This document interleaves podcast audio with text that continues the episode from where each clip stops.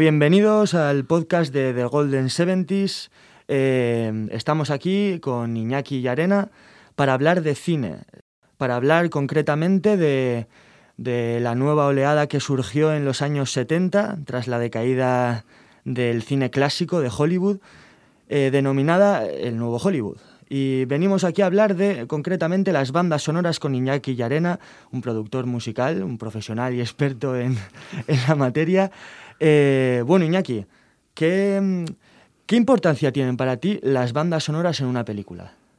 Bueno, las, bandas sonoras son importantísimas en la película, también depende de qué tipo de película, pero sobre todo eh, en muchas ocasiones eh, hacen eh, hablar a personajes que no hablan, eh, hacen emocionar eh, a paisajes que en un principio no tienen por qué emocionar, porque dependiendo de una música, una misma foto fija de un paisaje puede darnos una, una expresión u otra.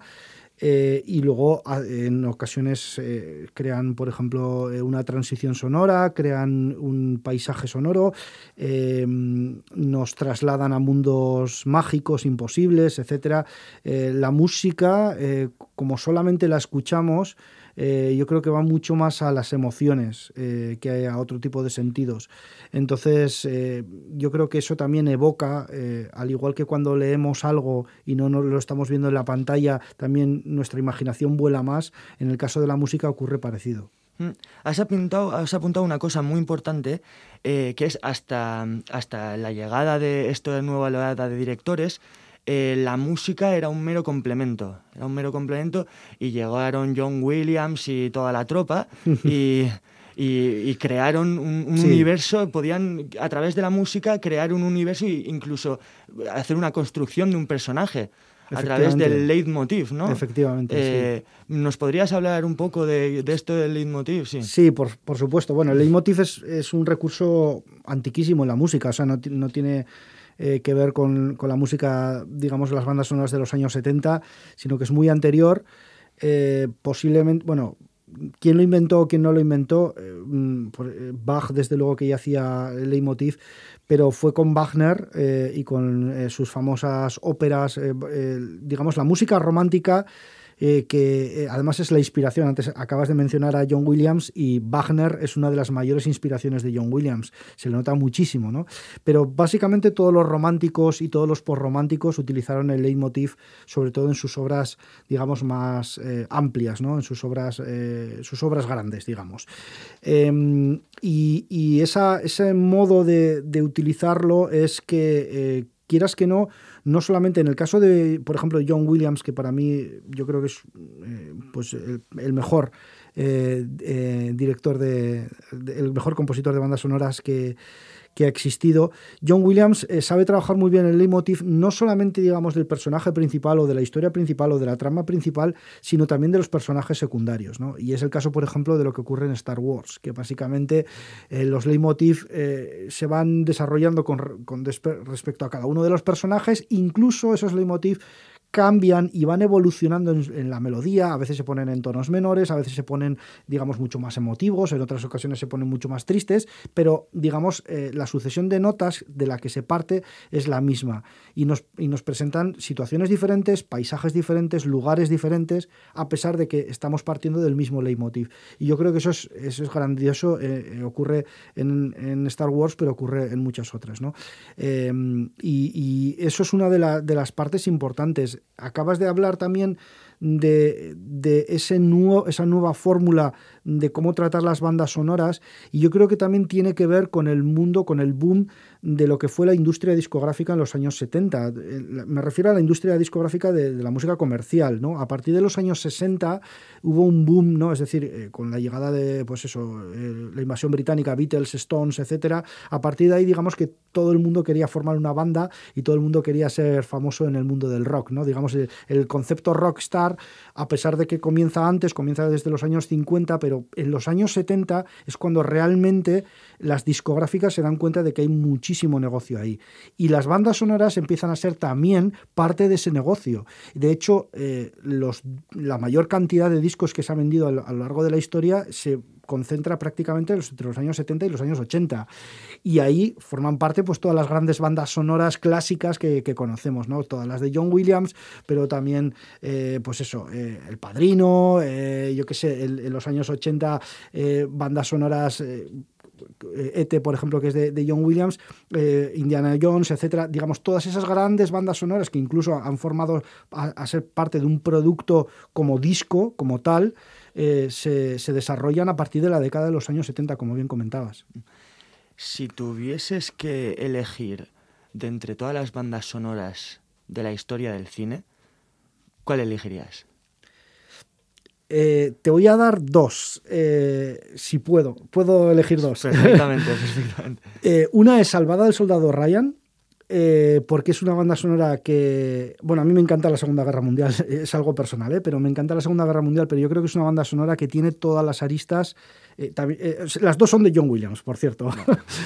Em, pero eso no significa que no haya otros grandísimos compositores. ¿eh? Em, pero Salvada el Soldado Ryan me parece que tiene el ejemplo perfecto de la emotividad y de lo que es el score, es decir, lo que se va desarrollando, digamos, no los temas principales que todo el mundo conocemos, sino todo lo que la partitura que se va desarrollando a lo largo de la historia e, es maravillosa. Cuando van ocurriendo las cosas, digamos ese, viaje, porque básicamente prácticamente es una road movie eh, bélica, pero una road movie.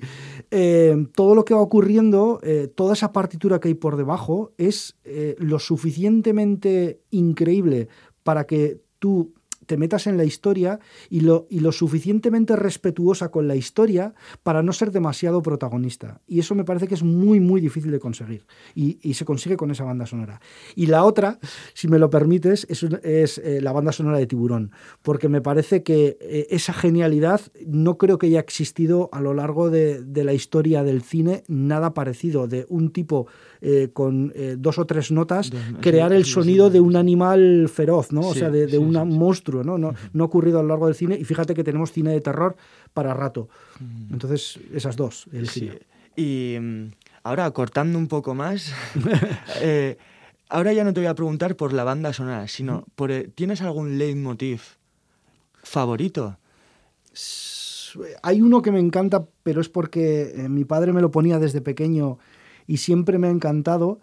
Eh, que además a mí me recuerda muchísimo a, la, composición de Williams en, muchas, que es el leitmotiv de Tannhauser, que es una obra de Wagner, de Richard Wagner, eh, y es la obertura. En la obertura de, de Tannhauser, que es el comienzo de, de la obra, eh, hay un leitmotiv que, es que te expresa todo ese mundo eh, romántico, tan germánico, tan que luego eh, posteriormente lo cogería el régimen nazi y todo eso, pero, pero anterior a todo eso, digamos, te mete en ese mundo en el que prácticamente te está contando algo parecido, digamos, al Señor de los Anillos, porque es toda la mitología y todo el punto germánico, en unas frases, en una melodía y me parece, me parece alucinante. Para, para algunos directores de, esta época era tan importante, se me viene ahora a la mente a Ennio Morricone con Sergio Leone, porque hay algo muy curioso con Sergio Leone, que él antes de escribir sus guiones le contaba la historia a Ennio Morricone y le decía, hazme una música eh, que, tenga que ver con esto. Y en base a eso con, con estos efectos de sonido que parecían sí, sí. esto qué, qué opinas de, de, este modo de bueno eh, para mí Morricone eh, si Williams es mi, mi primer compositor favorito Morricone es el segundo sin duda. Primero porque me encanta el spaghetti western me mm. encanta es que soy muy fan pero es que además de eso es que lo que hizo Morricone además viniendo de, de Italia que eh, fue mezclar elementos eh, súper, súper tradicionales con eh, elementos propios, digamos, del folclore italiano o de la música italiana,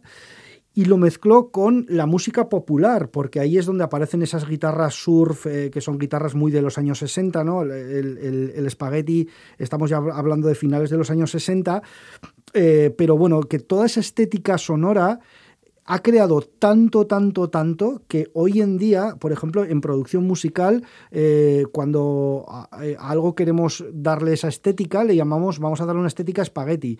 Y estamos hablando de Morricone, básicamente. O sea, que es algo maravilloso, que, ya ha trascendido, se, se ha conocido ya como un género musical diferente. Y todo viene de esa fusión entre la música, eh, digamos, la música clásica, la música tradicional de, cultura sobre todo italiana y por otro lado eh, toda esta serie de elementos que él coge de la música rock y de los grupos que en ese momento estaban surgiendo y lo mezcla todo de una forma magnífica, vamos. Mm.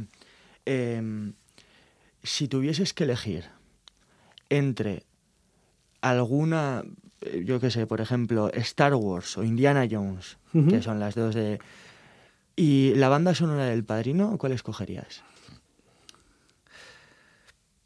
Antes has dicho que tú, obviamente es una pregunta, pero a lo que quiero llegar es, ¿por qué? Porque yo no tengo ni idea de música y supongo que los que escucharán este podcast tampoco, la gran mayoría.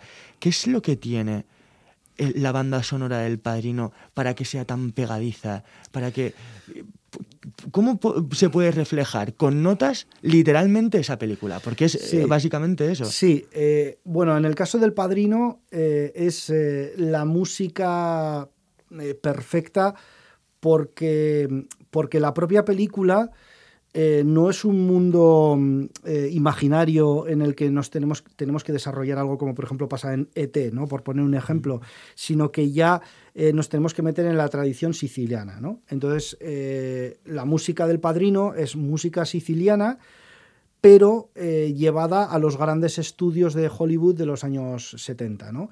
Y, tiene esa, tradición, ¿no? Lo mismo que ocurría con, otras bandas sonoras de, esa época que, nos trasladan a mundos eh, diferentes o folclóricos de determinados lugares, pero eh, le dan esa, magnificencia que, solía ocurrir en los, años, en los años 70, en el que todo tenía que tener pues, una orquesta, tenía que tener como un, eh, un background, ¿no? digamos. Em, para mí, esa es la genialidad de hacer una buena obra, eh, es hacer algo simple pero que a la vez sea magnífico. Eh, las grandes canciones no son canciones muy complicadas. La complejidad no hace que una canción sea buena, sino que es justo lo contrario. Eh, algo simple, pero que, tenga, digamos, los elementos adecuados. Tiburón, por ejemplo. Efectivamente, ¿no? Eh, y, lo mismo pasa con las canciones populares, ¿eh? exactamente igual, o sea, con las canciones de, música, digamos, que escuchamos. O sea, eh, Imagine es una canción con tres acordes o cuatro acordes. O sea, quiero decir, todo esto que, tenemos ahí es, precisamente esa es la genialidad. O sea, un genio sabe hacer eso. Lo mismo que, que cuando... vemos a un pintor y dice, bueno, pues todo el mundo podría haber pintado a una señora como la Gioconda, pero ahí hay algo hay algo que es, en esa sencillez lo hace maravilloso. Y es un poco lo que ocurre con la banda sonora del Padrino. Claro. Eh, ya vamos a ir acabando, pero eh, claro, hasta los años 70, más o menos mediados de los 70, eh, todo el mundo del cine, que estaba básicamente en Hollywood, estaba también la Nouvelle Vague en Francia, pero bueno, básicamente el, el couscous estaba en el Final Cut tanto, tanto eh, de las imágenes como del sonido, tenía que pasar sí o sí por las grandes productoras de aquel momento. Pero claro, tras la decadencia, porque eh, la figura del realizador y también la del compositor empezó a tener muchísima más libertad. ¿Tú crees que esto tuvo que ver con, con que, por ejemplo, John Williams pudiese hacer tiburón, por ejemplo? Porque seguramente una productora eso lo escucharía y diría... Es totalmente anticomercial, sí, sí. Sí, efectivamente. A pesar de que era una obra muy comercial y que, por ejemplo, el dueto más famoso de Williams ha sido con Steven Spielberg, ¿no? que es eh, yo creo que uno de los eh, directores más comerciales o más taquilleros que, que ha existido. ¿no? Em, tienes toda la razón, eh, por supuesto que sí, eh, pero eso es porque había un espíritu de innovación. Lo mismo que ocurrió, por ejemplo, con la música popular en los años 60, en el que hubo un espíritu, un espíritu de innovación que también se desarrolla en los años 70 y que, sin embargo, yo creo que en la, década de los años 80, sobre todo lo que es la música más comercial, ya empieza a derivar hacia, bueno, esto vende, esto no vende. Eh, yo, no creo que... Em, en ese momento, cuando, cuando se estaba haciendo la banda sonora, eh, estuviesen pensando esto vende o no vende, sino que simplemente era una obra tan magnífica que luego, evidentemente, pasaba por el filtro de, las, eh, de las discográficas, etcétera, para convertirlo en un producto y, que, que, todo el mundo conociese la melodía de, pues, del padrino o de, o de la que sea, ¿no? Y se vendían, se vendían un montón de discos. Pero también es un momento, los años 70 es un momento en el que la música popular, digamos, había evolucionado tantísimo que se había convertido en madura. Es decir, eh, no es lo mismo la música, por ejemplo, rock, que escuchaba eh, las generaciones jóvenes de, los años 60, ¿no? que, que era pues, eh, las primeras canciones de los Beatles, las últimas canciones de Elvis, digamos, en, el momento en que ya era súper famoso. en la década de los años 70 lo que ocurre es que el rock se hace, digamos, mucho más maduro y se hace mucho más progresivo, más meditado. Es el caso, por ejemplo, de grupos como Pink Floyd, etc. Y las bandas sonoras ahí cogen muchísimo protagonismo, porque es el momento en el que la gente no le importaba, en lugar de escuchar una canción de dos minutos, sentarse en el sofá, poner un vinilo y escucharse la banda sonora entera, pues de las que hemos comentado, ¿no? de todas las que hemos comentado. Y eso es algo muy característico, muy peculiar de lo que ocurre, la diferencia que ocurre entre la década de los años 60 y la década de los 70. Y eso hace que poco a poco las bandas sonoras, digamos, vayan ganando cada vez más entidad como un elemento propio, digamos, dentro de la historia. Y es así que, por ejemplo, eh, Steven Spielberg en ET, los últimos minutos de la película, creo que son como los 15 o 20 últimos minutos de la película, en realidad es un videoclip, que es un montaje que nunca se suele hacer en cine, que es, primero le pidió a Williams que hiciese la música y sobre esa música hicieron el montaje de la película. Eso es algo inaudito para eh, un estudio de cine de los años 50, por poner un ejemplo. Sería como, ¿qué estamos haciendo? Esto no se hace, ¿no? Pues eh, esto ocurre eh, a partir, digamos, de esta década, de los años 70. ¿El silencio cuenta como banda sonora? El silencio es una banda sonora, por supuesto que sí. ¿A ti te gusta mucho el Spaghetti Western, por ejemplo?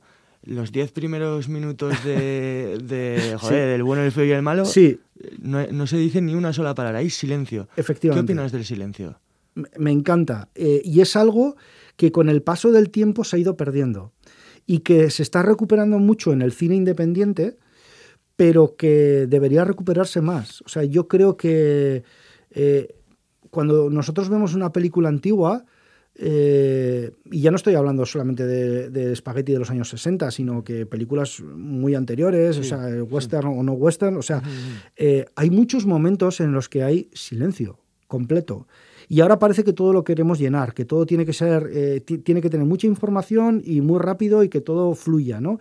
Y al final creo que con eso se pierde un poco el, pozo de, pues eso, del personaje, de, la fotografía, de la historia, de, la ambientación, donde, está, donde, donde se está desarrollando ese, mm, esa narración, etc. Y todo eso eh, en algunos momentos se recupera.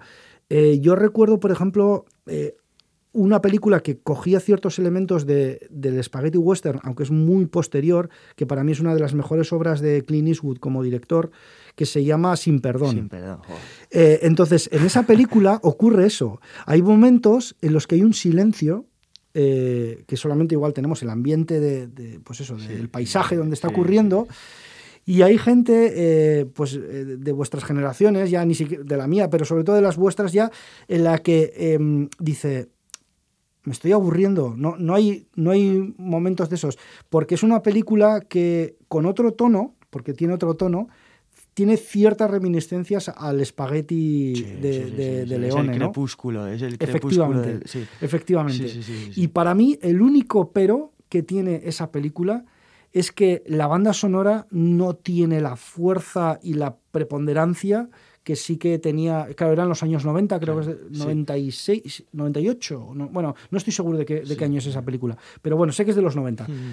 Claro, en ese momento eh, las bandas sonoras no eran tan importantes y es el único pero que le pongo a esa película es que lo que es la, el tema principal de la película no tiene tanta fuerza como las que sí que tenía eh, Morricone con, con, Leone, ¿no?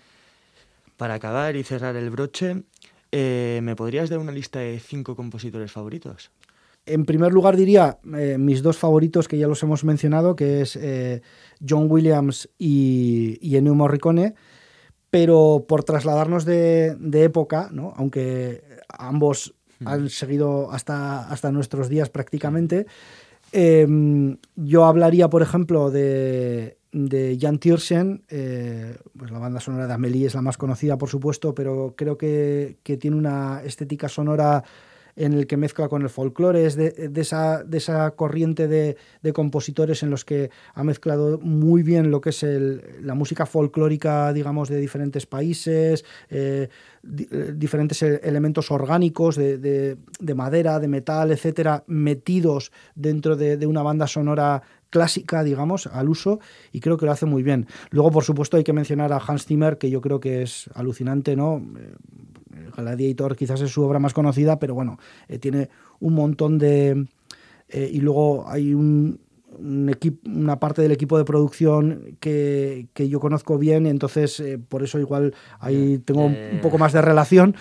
Y luego hay una chelista islandesa que ha ganado varios premios que se llama Hildur Gunnadóttir, que es la creadora de, la banda sonora del Joker, creo que ganó con el Joker, pero con el Renacido eh, series de televisión como, como Chernobyl, que a mí me parece alucinante las texturas que genera, porque además em, es, una, es una compositora, lo primero que es mujer, y luego además de eso es que es una compositora que sabe manejar muy bien eh, ¿cómo diría yo?, los efectos sonoros, es decir, lo que es la postproducción de la propia canción, es decir, la parte, digamos, como más eh, de luego meterse en el ordenador y desarrollar, con la parte de la partitura y de la composición, digamos, que es una, parte como más clásica, ¿no?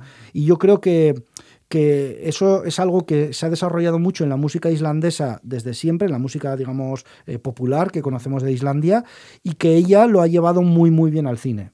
Muy bien. Pues una charla muy interesante, Iñaki. Muchísimas gracias por, por quitarte un poco de tu tiempo. Ya, ya sabemos que estás con muchas cosas. Encantado. Y bueno, hasta aquí el podcast de The Golden Seventies. Muchísimas gracias por escucharnos, espero que os haya gustado. Si queréis eh, saber algo más de los directores más importantes de los años 70, podéis pasaros por nuestras redes sociales. Muchísimas gracias y hasta pronto.